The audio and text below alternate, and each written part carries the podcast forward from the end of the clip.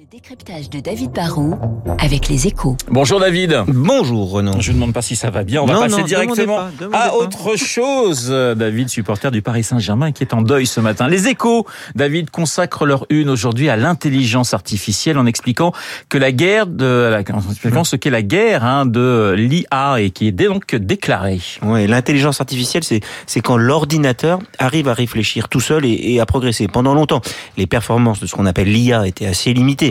Et puis, souvenez-vous, au milieu des années 90, l'ordinateur Deep Blue a battu Kasparov aux échecs. On a franchi une autre barrière en 2016 quand un autre ordinateur a battu un, champion de Go.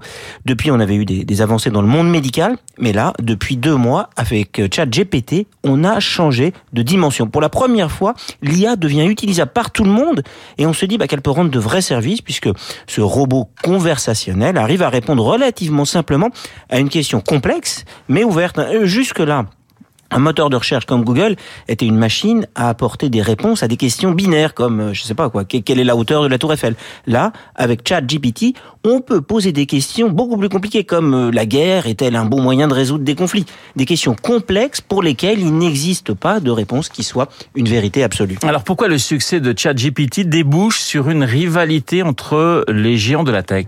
Bah, depuis des années, le monde de- du search sur Internet est totalement dominé par Google. Si on est à un point de rupture avec l'émergence d'une nouvelle technologie qui permet de réinventer les moteurs de recherche, eh bien, c'est l'occasion d'un nouveau départ et donc certains veulent se servir de cette révolution technologique pour fragiliser le géant Google. Est-ce qu'on a une chance, David, de réussir? Bah, le plus agressif, celui qui a une chance, c'est Microsoft. Il s'est allié avec ChatGPT et il a des atouts. hein. Il peut investir des milliards, il peut inclure des fonctionnalités de ChatGPT dans certains de ses produits, comme son moteur de recherche Bing, dans les réunions vidéo Teams, dans les recherches sur LinkedIn. Il contrôle tout ça. hein. Il peut financer et donner une taille critique à ce service. Et puis le patron de Microsoft le reconnaît. hein. Tout ce qui peut nuire aux revenus de Google est bon à prendre, parce que pour Google, la menace est réelle. Technologiquement, franchement, je pense que Google sera au niveau. Mais cette révolution lui pose deux problèmes. Le premier, c'est que les réponses fournies par l'IA peuvent être fausses ou manipulatrices car les sources sont difficilement vérifiables. On n'est pas dans du noir et blanc. Et Google est tellement gros et puissant qu'ils ont une sorte de responsabilité. Ils ne peuvent pas contribuer à propager une forme de fake news 2.0. Le deuxième problème pour eux, c'est qu'aujourd'hui, ils gagnent leur vie en vendant de la publicité sous forme de mots-clés. L'internaute doit cliquer sur les liens de la page de recherche. Mais si demain, la réponse est directement sur la page Google, est-ce que Google arrivera à faire payer des annonceurs? La guerre de l'IA ne fait que commencer, mais elle s'annonce en tous les cas sans pitié comme un sommet footballistique.